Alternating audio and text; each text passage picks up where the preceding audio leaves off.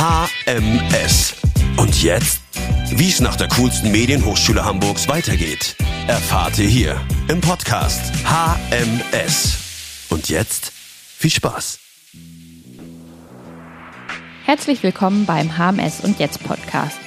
Ich bin Wiebke und dies ist nach acht Folgen mein letzter Podcast für diese HMS-Reihe. Dafür habe ich mir selber ein Geschenk gemacht und die Regisseurin Katrin Gebber eingeladen. Denn Katrin hat als letztes die Netflix-Serie Die Kaiserin gemacht und ich liebe einfach alle Filme, in denen Reifröcke irgendwie eine Hauptrolle haben. Mit Katrin habe ich über ihre Vorliebe für düstere Geschichten geredet und wie wichtig es ist, die richtigen Weggefährten auf dem Weg zum fertigen Film zu finden. Außerdem redeten wir darüber, wie sie und ihr Freund, der Kameramann Moritz Schulteis, der übrigens auch an der HMS studiert hat, das Leben als Filmemacher als auch das als Elternpaares eines kleinen Kindes miteinander vereinbaren. So viel sei schon gesagt, auch hier gilt, Teamwork makes the dream work. Jetzt also viel Spaß beim Zuhören mit der Regisseurin Katrin Gerbe.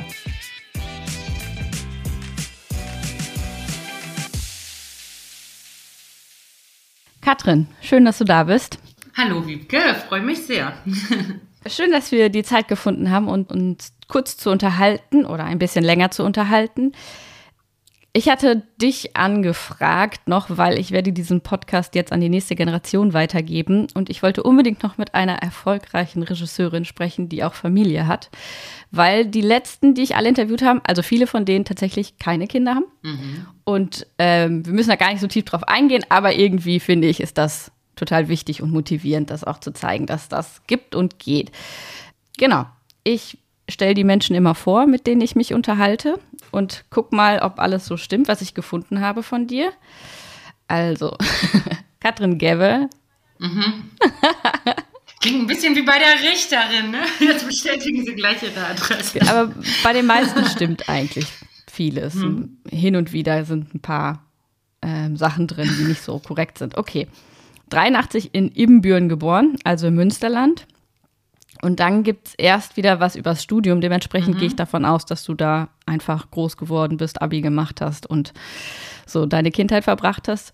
Ähm, dann hast du in Enschede in Holland Visual mhm. Arts und Design studiert, hast einen Austausch auch nach Amerika gemacht währenddessen und bist dann direkt im Anschluss für den Master nach Hamburg gekommen und hast dort ja, genau. 2006 abgeschlossen oder 2008. Ich weiß gerade nicht, wann 2008 habe ich an, äh, also 2006 angefangen und 2008 abgeschlossen.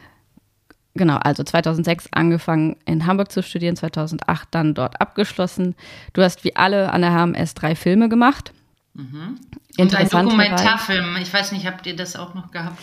Genau, und ein Dokumentarfilm. Der ist bei uns Corona-bedingt ins Wasser gefallen. Mhm. Ähm, Genau, alle anderen machen den. Also vier Filme, drei Spielfilme, drei Kurzfilme. Du hast nachher dann dein ähm, Debüt gemacht mit Tore tanzt. Mhm. Ähm, fünf Jahre, vier Jahre später, fünf Jahre später. Und du hast interessanterweise immer den gleichen Kameramann mhm. gehabt, aber nicht die gleiche Produzentin, die du aber seit dem Abschluss eigentlich so, die dich begleiten, die zwei auf jeden Fall, durchs Filme das hast machen. Du gut beobachtet, ja. Nach Torotanz kam ein Tatort, dann kam Pelikanblut und äh, das letzte große Ding war Die Kaiserin, eine Netflix-Serie. Mhm. Jetzt steckst du in der Vorbereitung für eine neue Serie, wenn ich das richtig mitgekriegt habe. Du bist seit dem Studium auf jeden Fall in Hamburg geblieben. Ähm, hast also immer wieder Filme gemacht in den letzten Jahren, immer mit so ein bisschen Abstand von so drei, vier Jahren. Mhm. Ähm, genau. Ich glaube, ist alles korrekt, oder? Ja. Du hast viel genickt jetzt. Ja. Alles, alles richtig soweit. Es gibt ja auch immer noch so kleine Ausflüge, die man macht und Projekte, aus denen vielleicht nichts wird. Also es gibt ja noch diese, diese ganzen kleinen Dinge im Hintergrund, die auch existieren und die auch einen auf diesem Weg begleiten. Aber genau das, was veröffentlicht wurde und was jetzt quasi man auch schauen kann, das sind diese Sachen. Ich habe noch eine Anthologie gemacht zum Beispiel, da habe ich noch einen Kurzfilm für gemacht. Mein Musikvideo, solche Sachen. Aber im Großen und Ganzen habe ich mich immer versucht, auf ähm, äh, schöne, große Geschichten zu konzentrieren. Das habe ich gemerkt im im Studium an der Hamburg Media School, dass mir das gar nicht so leicht fiel, kurze Geschichten zu erzählen, weil ich doch eine große Lust hatte, endlich loszulegen und, und Welten zu erkunden. Und ähm, ja, die, die Perspektive, in Perspektiven tief einzutauchen. Und ähm, nach dem Studium hatte man dann ja erst die Gelegenheit, also das wirst du ja auch wissen, dass man ja auch mit Autoren immer zusammengearbeitet hat an einer, an einer Filmhochschule bei uns. Und ähm, danach war mir total wichtig, dass ich nochmal schaue, was will ich eigentlich erzählen und wie will ich, weil das Schreiben gehört ja oftmals dazu, ähm, wie baue ich eine Geschichte auf, was ist die Stilistik? Und wenn man ein vorgegebenes Drehbuch hat, hat das auch schon eine eigene Sprache auf eine gewisse Art. Und natürlich kann man die unterstützen, man kann auch dagegen gehen, aber etwas äh, von Anfang an zu schöpfen, das war mir wichtig, dass ich diesen Weg einmal gehe nach dem, nach dem Filmstudium. Das ist auch tatsächlich eine Frage auf meiner Liste, inwieweit sich mhm. das unterscheidet, Regie zu führen bei etwas, was jemand anders geschrieben hat oder ich glaube, bei Pelikan Blut stehst du als Creator mit drin. Also vermutlich hast du eine Idee mitentwickelt und dann zusammengeschrieben. Also bei Pelikan Blut habe ich alleine geschrieben. Ich weiß nicht, was da Creator bedeutet. Also ich habe einfach äh, Pelikan Blut geschrieben. Ja. Okay. Oder zumindest hast du halt, also du hast selber geschrieben und du hast mhm. ähm, aber auch ja Sachen verfilmt, wo es ein bestehendes Drehbuch gibt. Oder ich weiß nicht, wann man, mhm. wann du in den Prozess reingekommen bist, inwieweit sich das so unterscheidet, inwieweit kann man nochmal mit einem neuen Blick eigentlich auf das Ganze drauf gucken. Wie gesagt, an der Filmhochschule hatte ich so das Gefühl, mir fehlt ein bisschen was. Ich bin noch nicht zu meiner Stimme gekommen. An der Kunsthochschule ist das so gewesen, da hatte ich immer das Gefühl, da geht es um mich als Individuum und da kreiere ich etwas und ähm, das wurde auch immer sehr unterstützt in den Niederlanden. Das fand ich so toll an der Kunstakademie dort, dass ähm, das immer so wohlwollend war. Man hat nicht gleich beurteilt, ist das jetzt marktfähig, ist das gut oder schlecht, äh, können die Leute was damit anfangen, sondern man durfte erstmal so produzieren und es wurde irgendwie auf eine gewisse Art immer wertgeschätzt. Ähm, und dann hat man natürlich gemerkt, ne, wo, was war dann besser und womit hat man weitergearbeitet. Aber das war so ein Suchen und Finden und ein großes Experimentieren.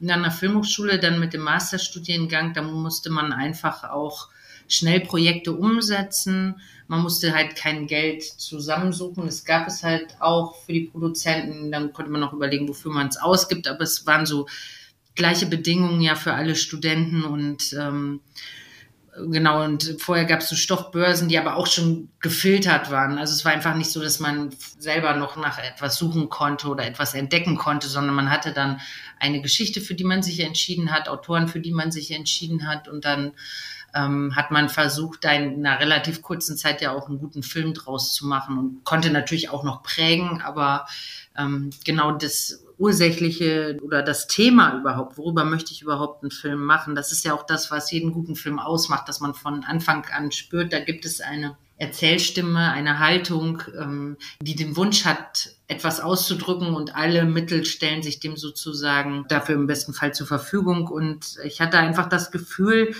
dass wenn ich nicht hundertprozentig mit der Geschichte schon ähm, sozusagen auf einer Welle bin, weil das die Geschichte von jemandem anders ist und ich erstmal einen Zugang finden muss und so, das kann natürlich auch total spannend sein. Aber da hatte ich einfach das Gefühl, dass diese Urgency, die ich eigentlich sonst immer hatte an der Kunsthochschule, dass man denkt, man muss unbedingt etwas erzählen oder da will man einem Kern näher kommen oder da möchte man einen Gedanken verfolgen.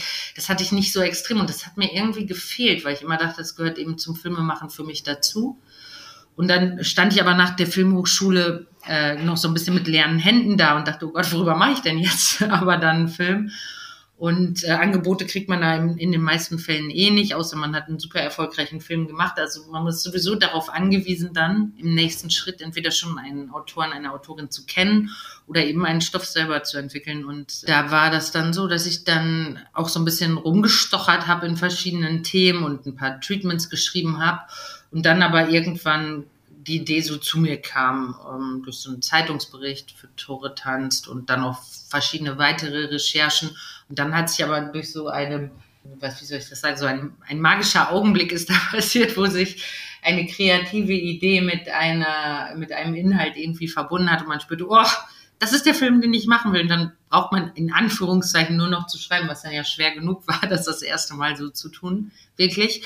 Ähm, genau, aber ähm, das hat mich sehr ausgefüllt und das war dann auch der Antrieb, trotz aller Widerstände, diesen Film bis zum Ende umzusetzen, denn das war nicht einfach, Tore-Tanz zu machen und äh, deswegen war es auch wichtig, dass ich von Anfang an wusste, was ist eigentlich meine Vision und warum will ich das unbedingt machen und was ist eigentlich meine besondere Erzählhaltung, weil ich glaube, sonst wäre das Projekt sicherlich auf dem Weg verändert, wenn das nicht diese erzählerische ähm, diese Grundentscheidung für mich gegeben hätte. So will ich den Film eigentlich erzählen. Darum ist es wichtig, dass dieser Film erzählt wird.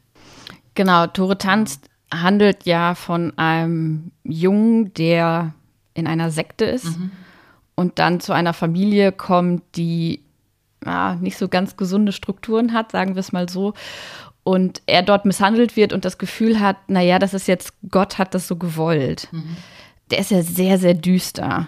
Und ist es das, was du vorher auch schon gemacht hast oder was dich interessiert hat? Oder ist es, dass du das mit Tore tanzt entdeckt hast, dass du diesen, so einen Hang zu diesem Düsteren hast? Weil auch Pelikanblut ist ja sehr düster. Ähm, die Kaiserin ist jetzt auch eine ganz andere Variante der Sissy, wie sie vorher bekannt war. Irgendwas Düsteres gab es bei mir, glaube ich, so ab der Pubertät, was ich zumindest, also klar gab es auch düstere Gedanken, düstere Erfahrungen sicherlich als Kind, aber eigentlich kam das schon mit der Pubertät, dass ich dann irgendwann gemerkt habe, ich stelle mir andere Fragen vielleicht als die Leute in meiner Umgebung. Ich bin so dörflich aufgewachsen. Ich habe mich dann angefangen für Philosophie zu interessieren, für Erziehungswissenschaften, also auch Psychologie und so weiter. Das hat mich interessiert. Ich habe gesehen, ähm, wie bigott und scheinheilig so manches ist in so einem katholischen Dorf und äh, die Geheimnisse auch der Freunde erfahren und auch traurige Geschichten manchmal und irgendwie waren es dann vielleicht verschiedene Dinge gemischt aus der Kindheit oder ich weiß es auch nicht. Auf jeden Fall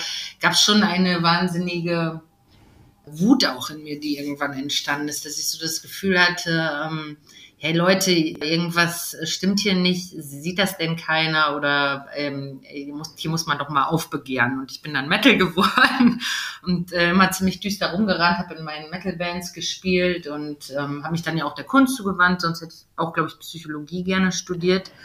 Und da konnte ich dem irgendwie Luft machen. Ähm, und sicherlich wusste ich noch vielleicht nicht immer, oder es gab so Themen natürlich, ähm, gegen die das ging die finden sich jetzt vielleicht auch eben bei Tore tanzt und so weiter wieder oder bei Pelikanblut ähm, oder auch anderen Sachen noch. Aber ich ähm, Genau, ich hatte jetzt ähm, immer das Gefühl in den letzten Jahren, dass eigentlich von dieser Wut, dass man das tatsächlich auch so ein bisschen bearbeiten kann. Also das war so ein bisschen heilend, äh, das mal rauszulassen und äh, genau, vielleicht konnte ich deswegen auch die Kaiserin machen. Also was ich natürlich dann immer noch interessant finde, sind natürlich so Machtstrukturen oder so. Ich glaube, die haben immer was in meinen Filmen also zu sagen oder das interessiert mich einfach, warum Menschen Macht ausüben, warum Menschen auch oder wie Menschen mit Ohnmacht umgehen, ähm, was bedeutet Idealismus und Glauben auch im, im abstrakten Sinn. Das sind schon so Themen, die mich einfach erzählerisch interessieren und selbst wenn ich jetzt nicht selber schreibe, merke ich doch, dass ich bestimmten Themen eher zuwende oder dass, wenn ich ein Drehbuch lese, dass mich das vor allem interessiert, wenn es schon was Düsteres da drin gibt. Also mhm. ich mag das irgendwie auch. Ich finde es irgendwie auch äh, das klingt vielleicht ein bisschen verrückt, aber schön, mich damit zu beschäftigen. Irgendwie ist das wie so eine Katharsis. Ich habe das Gefühl, irgendwie hat das was Reinigendes oder so. Ich, psychologisch kann ich mir das selber nicht so erklären, aber es ist ähm, auf jeden Fall so eine Leidenschaft geworden, mich auch mit solchen Sachen zu beschäftigen. Und ich lese wahnsinnig viel und man macht ja auch nicht aus allem einen Film, aber das ist auf jeden Fall was, was ein Antrieb von mir ist, mich mit dem menschlichen Verhalten eigentlich auseinanderzusetzen. Und das, das ist mir wichtig, das interessiert mich beim Filmemachen ja, Wut ist ja eigentlich, also kann destruktiv sein, kann aber auch ein total guter Motor sein, weil man sich so denkt, ey, das, so kann das nicht weitergehen, das ist unfair, das ist scheiße, das, ich will jetzt beweisen, dass es anders geht. Mhm. Ja. ja, also man hat ja auch gar nicht immer die Lösung. Also das ist bei meinen Filmen, glaube ich, auch so, die ich selber jetzt geschrieben habe. Ich biete ja gar keine Lösung an. Das ist ja eher immer ein aggressives Fragen stellen, würde ich mal sagen. Also äh, den Zuschauer so zurücklassen, dass irgendwas in ihm oder ihr brodelt und kocht. Das ist eigentlich das, was mich ähm, ähm, interessiert. Ich finde es nicht so interessant, oft, wenn mir eine Lösung angeboten wird, einfach, weil ich, also es kann manchmal interessant sein, aber ich finde es viel besser, wenn man Fragen aufwirft und auch Filme noch länger in einem arbeiten. Das ist ja auch so, wenn man, also ich glaube, so ein Film, der mir die ganze Zeit schon ganz klar ist, den würde ich nicht machen, auch wenn das vielleicht ein guter Film ist, aber wenn ich das Gefühl habe, ich kann da gar nichts mehr rausfinden bei der Arbeit oder in der Arbeit zum Beispiel mit den SchauspielerInnen, dann würde ich ähm, vermutlich ähm, das irgendwie langweilig finden, glaube ich. Und wenn du dich dann so einer Figur wie der Sissy von Netflix, jetzt die Serie, das ist ja mhm. eine Figur, die ist erstmal historisch, es gab sie in echt und dann gibt es auch noch das Bild, das Romy Schneider in Deutschland geprägt hat. Und so viele lieben Sissy. Ja. Das ist ja, also hat, hast du auch die Filme damals geguckt und ähm, so hast du da einen, Hang ich zu gehabt? Oder war das eher ja. so dieses, ja, ich weiß, dass es die gibt, aber ich mache jetzt meine eigene Sissy. Ich gehe jetzt dann nochmal komplett bei Null, äh, fange ich an. Beziehungsweise, ne, wenn man halt nicht so, das einen nicht so geprägt hat. Also ich habe zum Beispiel jetzt nicht so wahrgenommen, die Filme früher. Ähm, deswegen gab es jetzt kein Bild, was bei mir überschrieben werden musste. Ja, also ich glaube auch tatsächlich, dass es da so einen Generationswechsel gegeben hat. Ich glaube, viele Frauen und äh, Mädchen sozusagen in die mit mir ungefähr gleichzeitig ähm, geboren wurden, die haben diese Sissy-Filme noch oft gesehen. Und ich glaube, schon so zehn Jahre später oder so ist es einigen auch tatsächlich, also oder beziehungsweise als wir gecastet haben und junge Darstellerinnen für Elisabeth gesucht haben, da waren sogar ziemlich viele junge Frauen, die die überhaupt nicht mehr richtig kannten oder von diesem Mythos überhaupt oder dieser äh, wahren Figur, Persönlichkeit überhaupt irgendwas wussten und sich dann erstmal einen Wikipedia-Artikel durchgelesen haben. Und das fand ich ganz interessant, weil sie kamen gleich mit den interessanten Sachen und Themen, ähm, die ich auch spannend finde, die eigentlich bei uns gar nicht so eine große Rolle spielten in der ersten Staffel.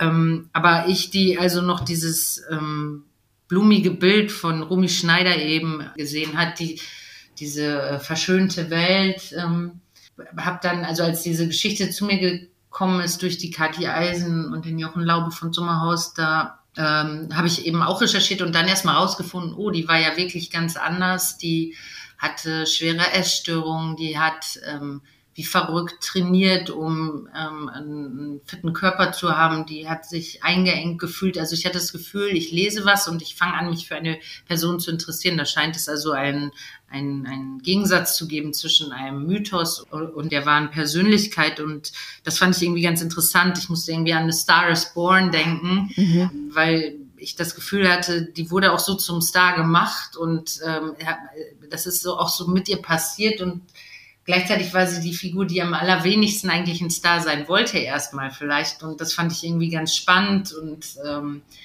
hatte das Gefühl, dass da erzählerisch was ähm, zu entdecken ist. Jetzt gab es natürlich gerade ganz viele Sissy-Projekte und eine andere Serie, zwei andere Filme und so weiter. Und jetzt ist das vielleicht nochmal ein anderes Bewusstsein. Aber als ich damals eben, ich glaube 2020 oder so war das, als ich die ähm, Bücher bekam, die ersten Treatments für die ersten drei Bücher war das, glaube ich, da war, gab es einfach nur gefühlt Romy Schneider und das war's und, und diesen Mythos. Und für mich war das alles neu und interessant und ich hatte das Gefühl, ich kann da was zu beitragen und würde auch gerne aus der heutigen Sicht durch eine Frau oder aus Frauenperspektive da ähm, mal forschen, was es da so gibt. Ja. Da muss man dazu sagen, ich habe natürlich dann ähm, hat eine Autorin gehabt. Ne? Also die hatte auch schon von vornherein mit Netflix ein Konzept aufgesetzt und äh, das ist natürlich noch mal eine andere Arbeit, als jetzt selber zu schreiben. Aber ich hatte das Gefühl, als Regisseurin durfte ich auch auch was die anderen Figuren anging, ähm, da ähm, was entstehen lassen in dieser Zusammenarbeit und das war ganz toll. Ja, und du hast ja auch nicht nur alleine die ganze Serie übernommen. Das wäre, glaube ich, auch äh, energetisch mhm. kaum zu schaffen. Ich weiß nicht, wie viele Drehtage hattest du für drei oh, Folgen? Ich habe jetzt irgendwo noch die Steuer. da kann ich noch mal gucken. Also ich glaube, also genau, es gab noch einen zweiten Regisseur, Florian Kossen. Ähm, also ich habe Folge 1, 2, 5 gemacht und er 3, 4 und 6. Und wir hatten wahrscheinlich beide ungefähr gleich viele Drehtage. Und jeder hatte wahrscheinlich so um die 60 oder so, würde ich sagen, oder ein bisschen weniger. Ich müsste jetzt nochmal nachschauen, aber es waren teilweise so verrückte Double Banking oder Split-Drehtage, wo halt wir entweder parallel gedreht haben oder uns an einem Drehtag haben wir manchmal auch zusammen gedreht. Ähm, also das ähm, äh, war schon, dadurch waren wir, weil es so ein bisschen verschränkter war. Also ich habe am Anfang schon sehr viel an den Piloten gearbeitet und hatte damals so vier von fünf Drehtagen die Woche, aber trotzdem, weil wir bestimmte Motive abdrehen mussten, waren wir beide eigentlich fünfeinhalb Monate mit diesem Dreh sozusagen beschäftigt. Das war eine sehr lange Drehzeit tatsächlich. Da schließt sich dann jetzt doch ganz gut die Familienfrage ja. an, ähm, weil das ist ja das, wo man einfach vermutlich eine gute Logistik haben muss und ein gutes Netzwerk, wie man ähm, so einen Dreh stemmt, wenn mhm. man Familie hat. Also, ne? weil das ist ja auch das, was man viel hört. Ähm, dass dann halt man vielleicht doch erst gar nicht angefragt wird, weil die Leute wissen, man hat ein Kind und dann wird das so drumherum gegangen. Ähm, aber es scheint ja zu gehen. Und wie mhm. habt ihr das gemacht? Also das hatte ich irgendwie auch immer noch gedacht, als ich schwanger war, dachte ich immer, ich will vielleicht jetzt nicht auf irgendwelchen Events rumrennen und zeigen, dass ich jetzt einen Babybauch habe und dann denken alle, ah, die ist ja abgeschrieben. Ähm, aber ich habe in dem Fall zum Beispiel gerade zu dem Zeitpunkt einfach schon mit zwei Produzentinnen gearbeitet und ähm, da war das irgendwie gar kein Thema. Also als ich schwanger wurde, habe ich dann eben noch so einen Kurzfilm für diese Anthologie gedreht. Da bin ich wirklich noch mit einem dicken Bauch auf so Berge gestapft und wir waren wirklich ähm, in Österreich in den Bergen ziemlich weit oben und das war auch körperlich irgendwie anstrengend, aber ich hatte so viel Energie, ich hatte immer das Gefühl, alle waren total platt und ich hatte irgendwie diese Schwangerschaftshormone. Also das, den Mythos kann man schon mal irgendwie aus der Welt schaffen. Also als schwangere Frau kann man wahnsinnig viel Kraft auch ähm, aufbringen. Ich weiß nicht, also ich habe da, glaube ich, bis am Tag vor der Geburt noch Fenster geputzt und genau, ähm, habe dann auch drei Tage erst vor der Geburt, glaube ich, mit dem Grading aufgehört. Also da war ich wirklich voll mhm. drin und dann tatsächlich also das hätte ich auch für mich anders sicherlich entscheiden können, aber dann war ich eben schwanger und habe dieses Kind gekriegt, über das ich mich sehr gefreut habe und gleichzeitig war eben die Förderung dafür.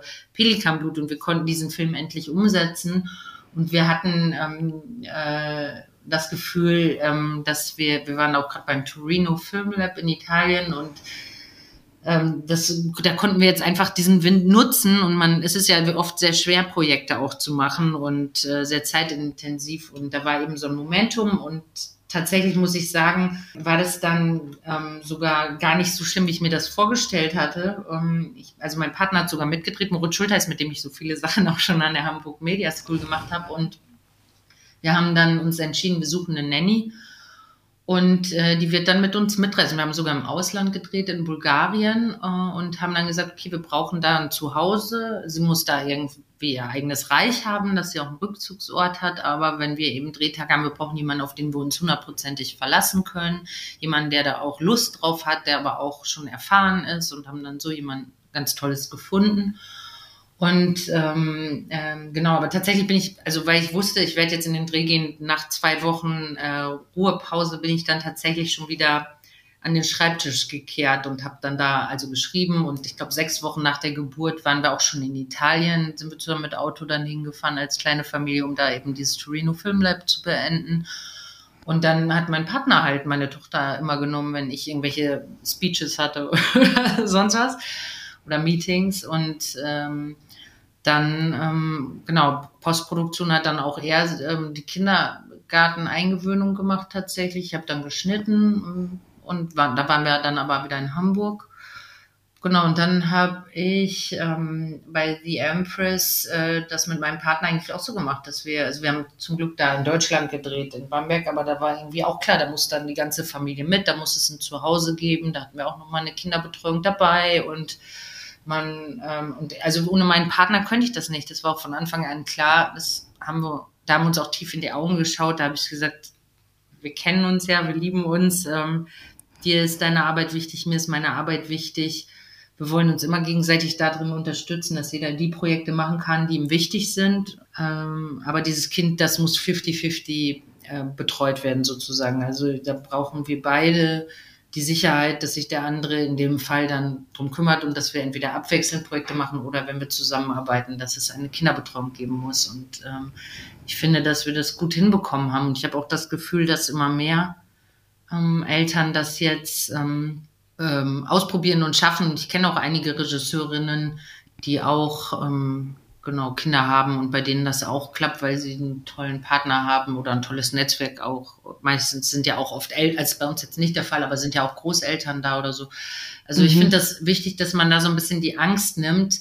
Wir haben das alles geschafft, wir sind viel gereist und ähm, äh, das geht alles, wenn man akzeptiert, dass natürlich das Leben äh, sozusagen, also man kann ja auch das, die Projekte so aussuchen, dass man immer zu Hause ist, ne? oder wenn ein Partner fest angestellt ist oder so, geht es vielleicht auch nochmal anders, aber wir sind einfach offen und wir lieben unseren Beruf. Wir wollen auch gerne zum Beispiel reisen gemeinsam und freuen uns, wenn man so ein neues Leben hat. Und ich meine, besonders wird sicherlich nochmal, wenn die Einschulung dann kommt und man dann überlegen muss, ob man das Kind eben woanders anmeldet, aber Genau, also das haben wir jetzt mit der Kita schon gemacht dann in, in Bayern und oder Franken vielmehr und haben da einen Kita-Platz gehabt dann für ein paar Monate. Also es war okay. Und da würde ich auch sagen, jede Frau, die ein Kind bekommen möchte, die sollte das tun, weil das ist etwas ganz Wichtiges im Leben und Filme machen ist ja auch Leben erzählen. Und wenn man ähm, heutzutage ein Kind bekommt, denke ich, ist das überhaupt kein Karrierehemmer mehr. So, das ist wirklich anders geworden. Und es wäre sehr schade, wenn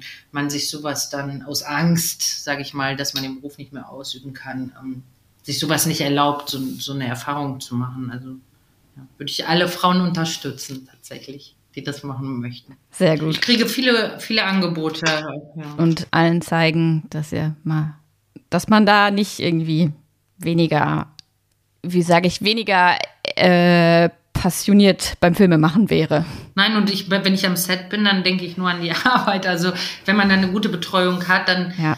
kann man sich ja auch verlassen und dann kann man sehr gut seinen Job machen. Und das habe ich irgendwie früher mal gehört. Ich weiß ja nicht, ob das stimmt, aber das auch gerade bei so Arzthelferinnen und so, dass sie sich immer sehr freuen, wenn das Mütter sind, weil die tatsächlich einfach so gut mit dem Zeitmanagement sind und mhm. sich ähm, und man das auch wirklich also bei mir ist es jetzt wirklich so, wenn ich ins Atelier gehe, dann arbeite ich und zwar ab der ersten Sekunde und ich erlaube mir dann auch nicht ähm, irgendwie äh, irgendwas anderes zu tun oder irgendwie im Internet rumzudödeln oder so, weil man hat nur diese Zeit und man muss die wirklich effektiv nutzen. Das lernt man schon, dass man tatsächlich auf Knopfdruck kreativer ähm, sein muss als sonst, wo man dann den ganzen Tag so in so eine Mut kommen konnte, äh, wo man, also das habe ich natürlich geliebt immer, ne? lange ausschlafen, spät ins Bett und, und, und man schaut mal, wann einen die Muse küsst und jetzt muss man halt einfach liefern.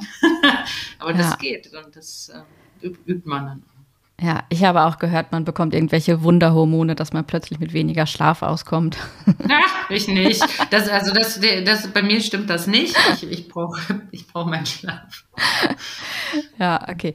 Mhm. Ähm, ich würde gerne noch mal zurück in die Zeit nach der HMS gehen, weil du ja schon gesagt hast, Tore tanzt war ein Thema, das hat dich irgendwie, das hat ein bisschen gedauert, bis du das richtige Thema gefunden hast, um deine Stimme zu finden das ist ja auch viel Zeit, die da ähm, verstreicht nach dem Abschluss bis zum ersten Debüt. Mhm. Ähm, und das war eine harte Zeit. Genau, das sind ja im Nachhinein klingt das dann so, ja, vier Jahre und man kriegt vermutlich eine Drehbuchförderung, aber davon kann man ja nicht vier Jahre lang leben. Also, ja, vor allen Dingen am Anfang hatte ich ja noch gar keine Förderung. Das, womit man dann sich bewirbt, das hat man ja oft auch schon länger entwickelt. Und ich habe dann so kleine Imagefilme gemacht und so, aber letztendlich habe ich super wenig Geld gehabt. Ich habe dann irgendwann mal angefangen zu unterrichten und so, dann kam so ein bisschen mal was aufs Konto, aber eigentlich war das wirklich am Existenzminimum.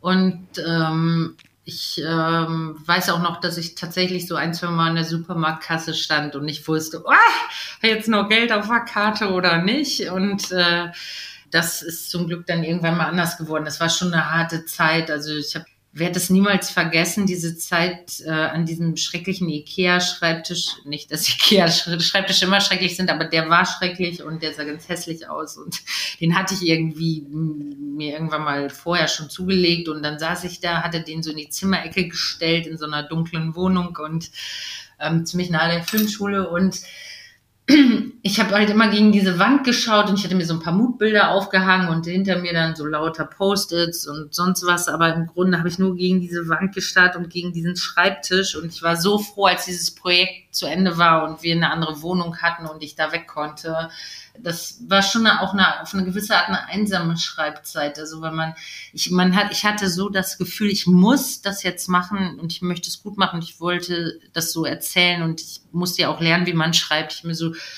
Drehbuchlektüre besorgt, weil man hat mir das ja gar nicht so richtig beigebracht im Studium und ich wollte das jetzt gut machen und so.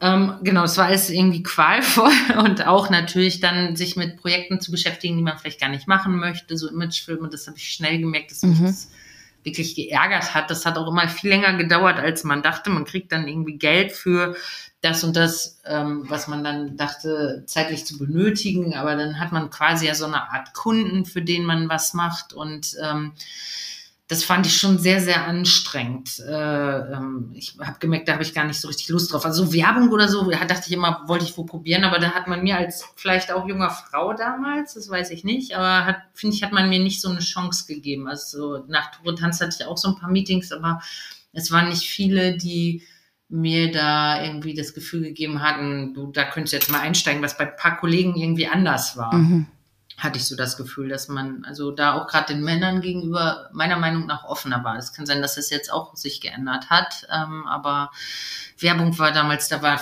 selten eine Frau dabei, die da Regie geführt hat und ähm, ich ähm, genau habe dann äh, Tore Tanz gemacht mit einer Produzentin Verena, die ich im Studium kennengelernt habe und das war toll, weil ich ihr wirklich vertraut habe. Ich habe gleich gespürt, die war genauso on fire wie ich und wir haben uns einfach tief in die Augen geschaut und gesagt, wir machen dieses Projekt zusammen, egal wie wir das machen. Ähm, also mal sehen, wie viel Geld wir dafür kriegen können, aber tatsächlich die Drehbuchförderung und so, das waren wirklich sehr, sehr kleine Beträge und auch das kleine Fernsehspiel wurde so aufgesplittet zwischen unserem Film und noch ähm, einem anderen Projekt. Das heißt, ich glaube, so wir hatten irgendwie um die 300.000 Euro oder weniger oder so zum Drehen. Das war wirklich nicht viel und ähm, da haben viele Leute halt gratis oder beziehungsweise für so Kleinstbeträge dann pauschal gearbeitet. Ähm, die Darsteller haben nicht viel Geld bekommen und so. Und das macht man natürlich für ein Debüt. Und es war auch toll, dass viele anderes gemacht haben, weil sie das Projekt so toll fanden und das einfach unterstützen wollten. Mhm. Wir hatten natürlich dann auch Sponsoren, die uns vielleicht günstiger eine Kamera gegeben haben und so weiter. Also dank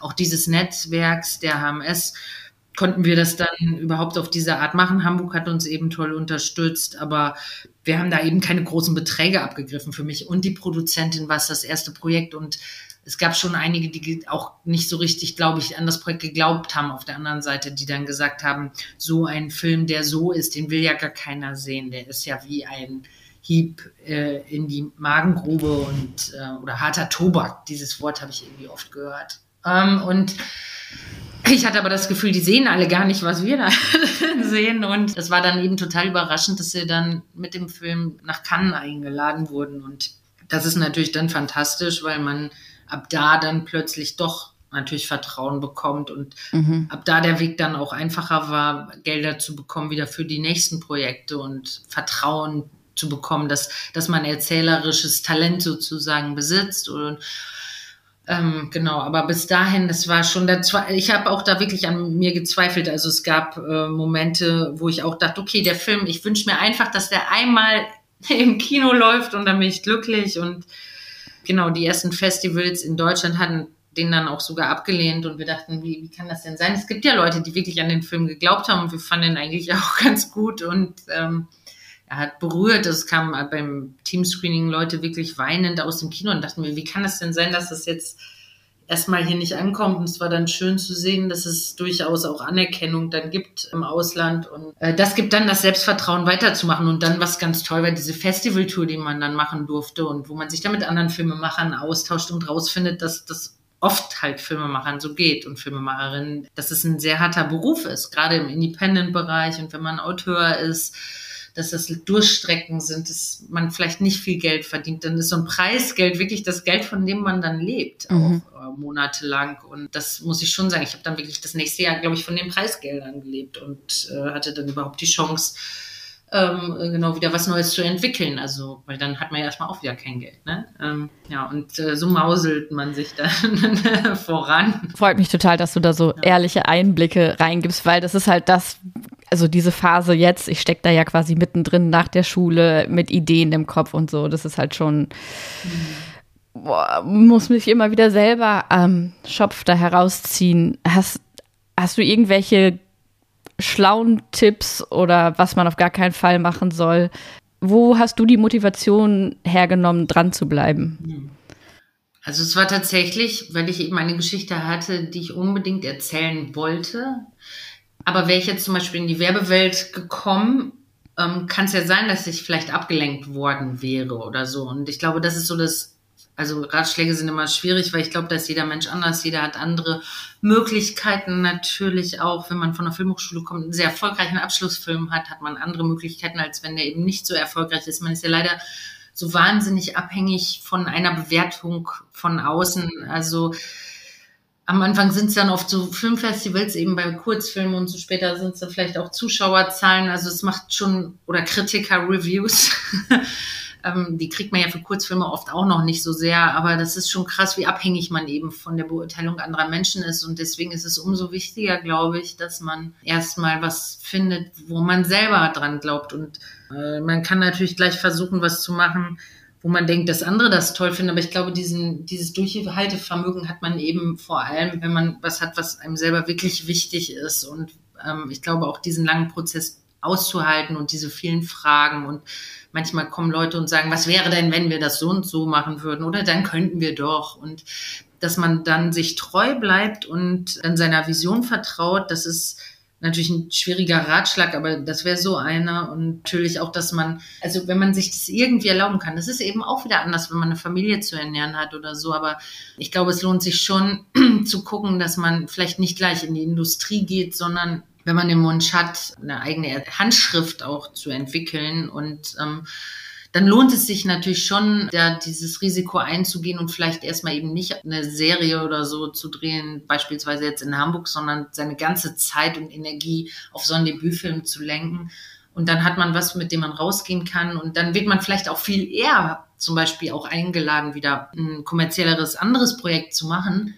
Aber wenn man erstmal in so eine Mühle reingerät, dann kann das passieren, dass man da drin auch so ein bisschen verloren geht. Das Manche sind da drin auch sehr glücklich, aber ich glaube, mich hätte das nicht glücklich gemacht, äh, sag ich mal so Vorabendserien oder so zu drehen. Und ich bin total dankbar und froh, dass es gelungen ist durch auch viele Unterstützerinnen, dass ich jetzt diese Projekte machen darf, die ich auch immer eigentlich machen wollte. Also ich hatte das Gefühl auch natürlich, wenn so ein Projekt wie The Empress, also die Kaiserin, an mich rangetragen wurde, wow, toll, also wenn ich das erzählen darf und so viel Geld zur Verfügung habe, um etwas zu gestalten, mit so tollen Kreativen auf so einem hohen Niveau zusammenarbeiten zu dürfen, historisch zum Beispiel in dem Fall dann ja, das war schon großartig, da kreativ sein zu dürfen. Das habe ich mir mal gewünscht, boah, einmal ein großes Projekt machen wäre doch toll. Und dann hat man erreicht. Also, aber das wäre, also in dem Fall ist die Katja Eisen zum Beispiel auf mich zugekommen, nachdem sie Pelikanblut gesehen hat. Also es sind ja immer so Schritte,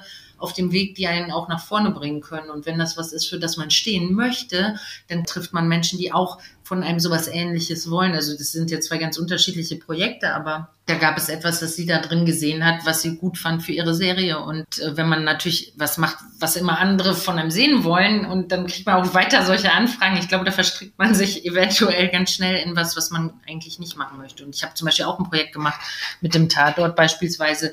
Da hätte ich mehr schauen sollen, dass am Ende ist wirklich voll und ganz beispielsweise das ist, was ich erzählen möchte oder das länger selber entwickeln. Das war so ein bisschen mit heizer Nadel gestrickt. Da hat man mich dann so kurz vor knapp eingeladen, das zu machen. Und ich habe das total unterschätzt, was da für Strukturen herrschen und was Freiheiten angeht und so weiter. Und für mich war es so ein bisschen so eine Feuertaufe, nach der ich dann gemerkt habe, ne, so will ich jetzt gerade aber auch gar nicht mehr dann arbeiten. Und das war dann für mich auch eine klare Entscheidung einfach. Dann erstmal lieber wieder am Kinofilm am nächsten arbeiten ähm, und nicht jedes Fernsehprojekt jetzt annehmen. Außer es kommt vielleicht was, was dann gut reinpasst und man denkt dann wiederum, das möchte ich unbedingt erzählen. Dann ist es wieder ein anderer Antrieb. Aber ansonsten ist man wirklich einfach ein Jahr oftmals mit irgendwas beschäftigt, was einen vielleicht einfach nicht so richtig weiterbringt. Und ich habe irgendwie Lust, noch weiterzukommen.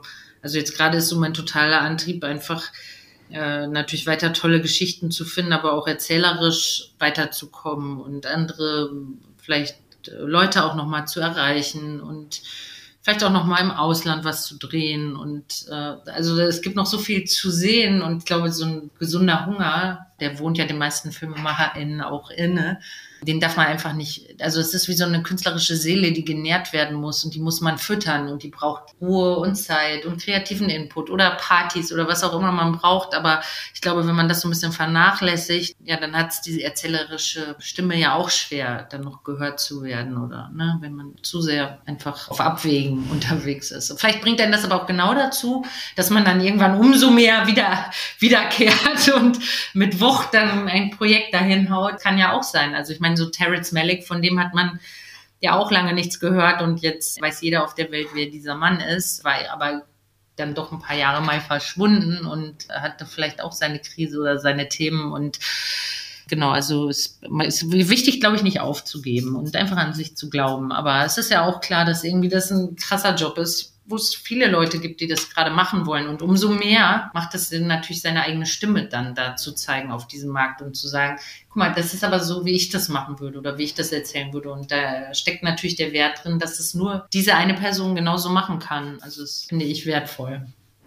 Also wenn man so wieder so ein bisschen beim Psychologischen ist und wie wir ja. Figuren entwickeln, gibt es halt ja das Want und das Need. Mhm. Und wenn das Need nicht stark genug ist, dann ist es vielleicht einfach nicht das richtige Projekt für einen. Das ist richtig.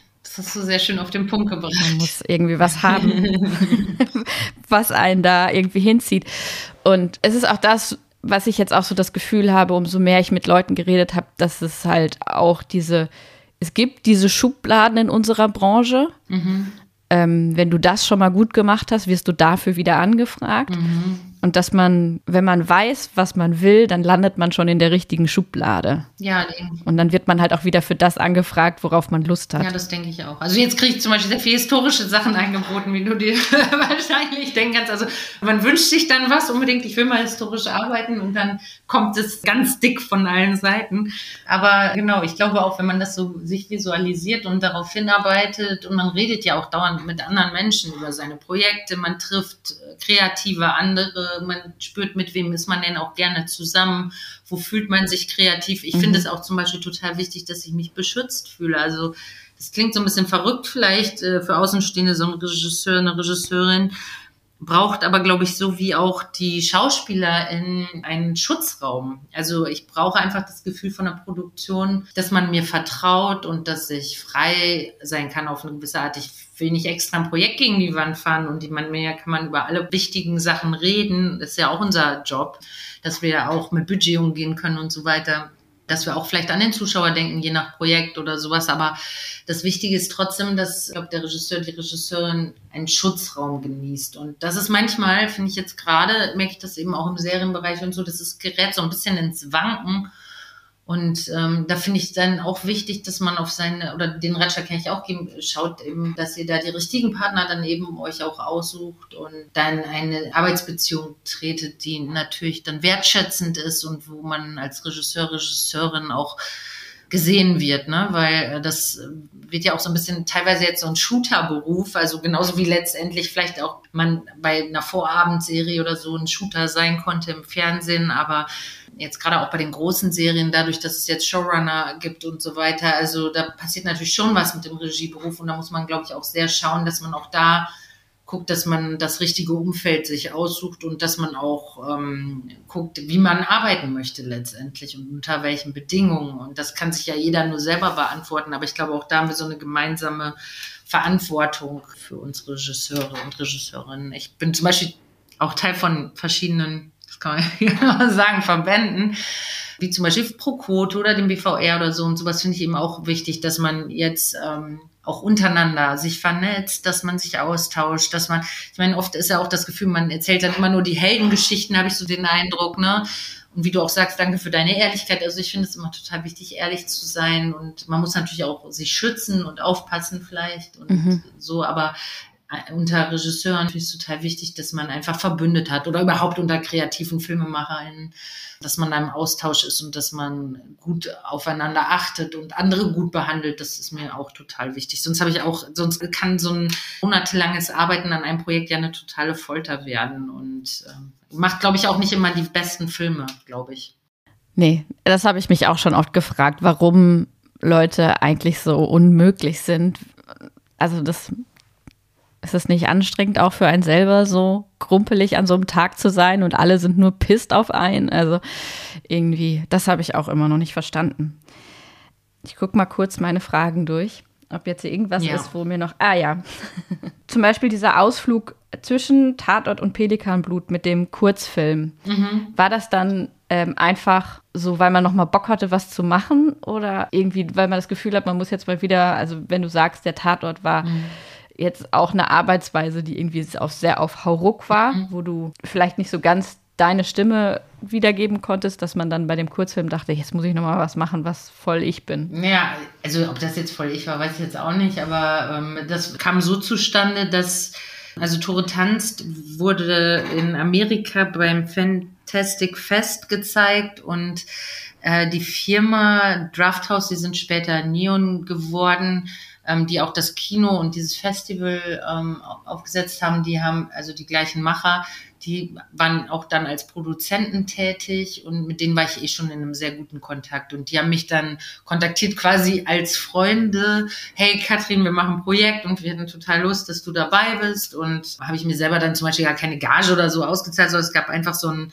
bestimmten Betrag, ein Budget, das wir alle bekommen haben für die Projekte und bestimmte Zeit, in der wir das dann auch schnell fertig machen mussten. Und ich habe dann Anke Petersen von Toni Petersen Film gefragt, ob sie Lust hätte, das zu machen. Die hatte ich nämlich auch schon vorher kennengelernt. Toni Petersen war auch äh, damals Beirat bei der Hamburg Media School und da hatte ich so das Gefühl, ähm, ja, vielleicht können wir da gemeinsam was Spannendes hinkriegen und das war aber ganz klar, das musste halt ein Horrorprojekt sein. Und dann dachte ich, okay, interessant, viele haben ja Tore Tanz als Horrorprojekt gesehen, obwohl ich es eigentlich mal als Drama angelegt hatte, aber ein sehr düsteres psychologisches Drama.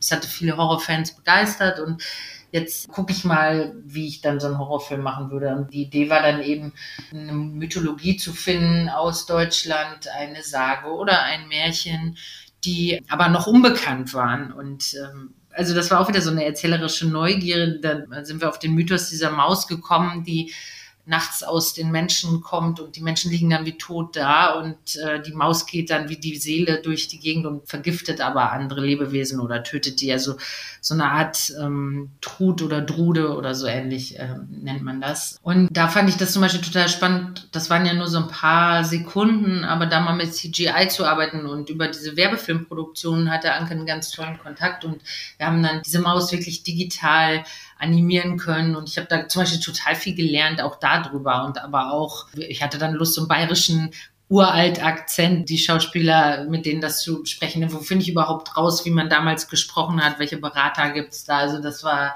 eine Herausforderung. Und dann wollte ich gerne einfach ein bisschen sperriger nochmal erzählen, ein bisschen visueller. Und habe aber auch im Zuge dieser, dieses Projekts dann auch ganz viel wieder gelernt. Also was funktioniert, was funktioniert nicht. Eigentlich so einen Ausflug mal in so einen Kurzfilm wieder zu machen, hat mir da wahnsinnig viel gebracht. Und ich denke, der hat dann wiederum auch beeinflusst, wie ich den nächsten Film Pelikanblut gemacht habe. Ja. Also was, was hat erzählerisch gut funktioniert. Also ich finde immer, das ist so toll, wenn man eigentlich immer noch Sachen ausprobieren darf und kann an der Filmhochschule und es wird immer schwieriger, sich natürlich Experimente zu leisten und es ist toll, wenn man sich das bewahren kann als Filmemacher und Filmemacherin. Ich finde das immer ich habe immer ganz viel ähm, Wertschätzung für die, die auch sich noch später neu erfinden und auch Risiken eingehen. Das ist so toll, wenn man das wagt. Und dieser Kurzfilm hat für mich halt die Möglichkeit geboten, auf jeden Fall mal wieder was auszuprobieren, ohne dafür gleich kritisiert zu werden oder so. Ne? Also ich meine, natürlich haben das dann auch Leute angeguckt und dann gab es auch Filmkritiker, aber es war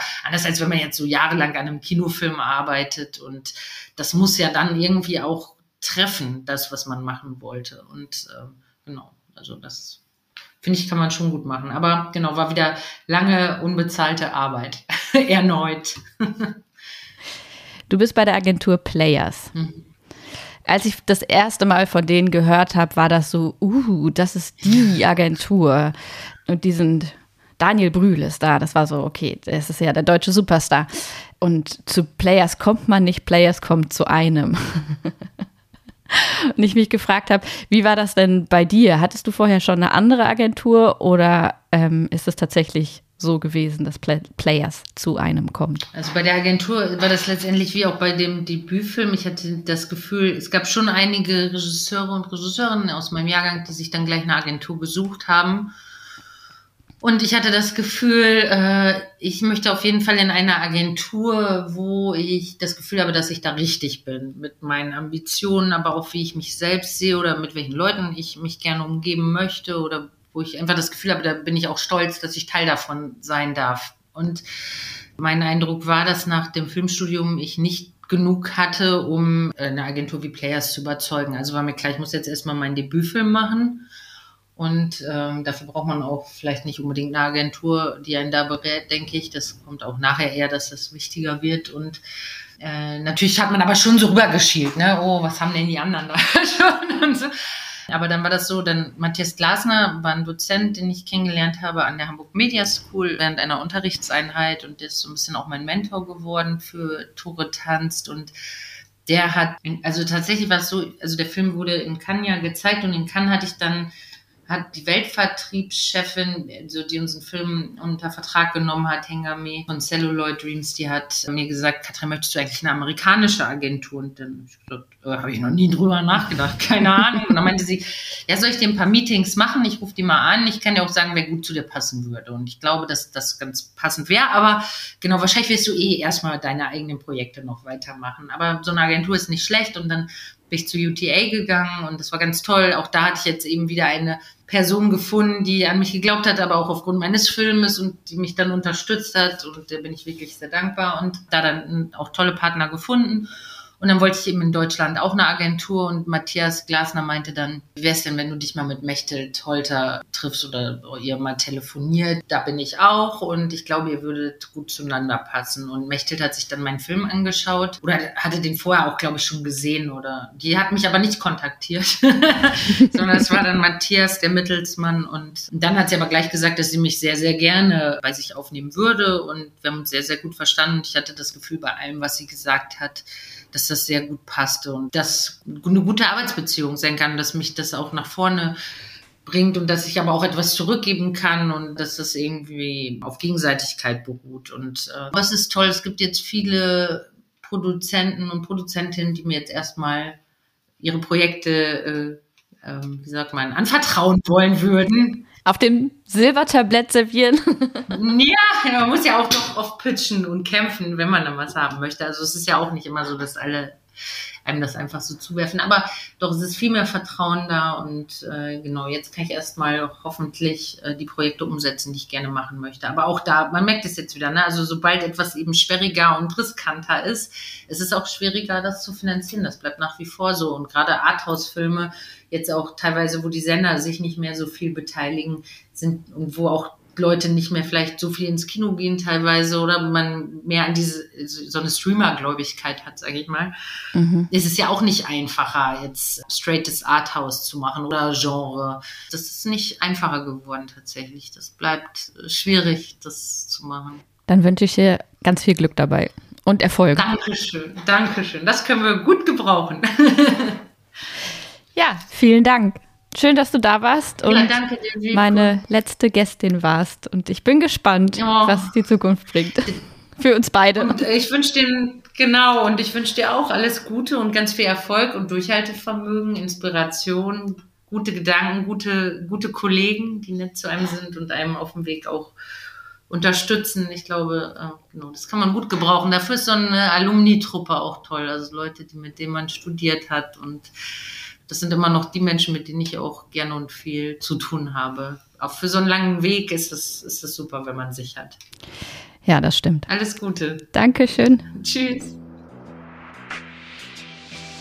Nach diesem Gespräch mit Katrin habe ich mich direkt an mein eigenes Filmprojekt gesetzt und wieder losgeschrieben. Ich hoffe, für euch war es ähnlich inspirierend, denn ich finde, Katrin hat eine ganz wunderbare, positive Energie, die ich selbst durch den Monitor spüren konnte. Außerdem möchte ich den Moment nutzen und mich bei Friederike Wettengel bedanken, die hier im Hintergrund für uns HMS-Studierende alles organisiert.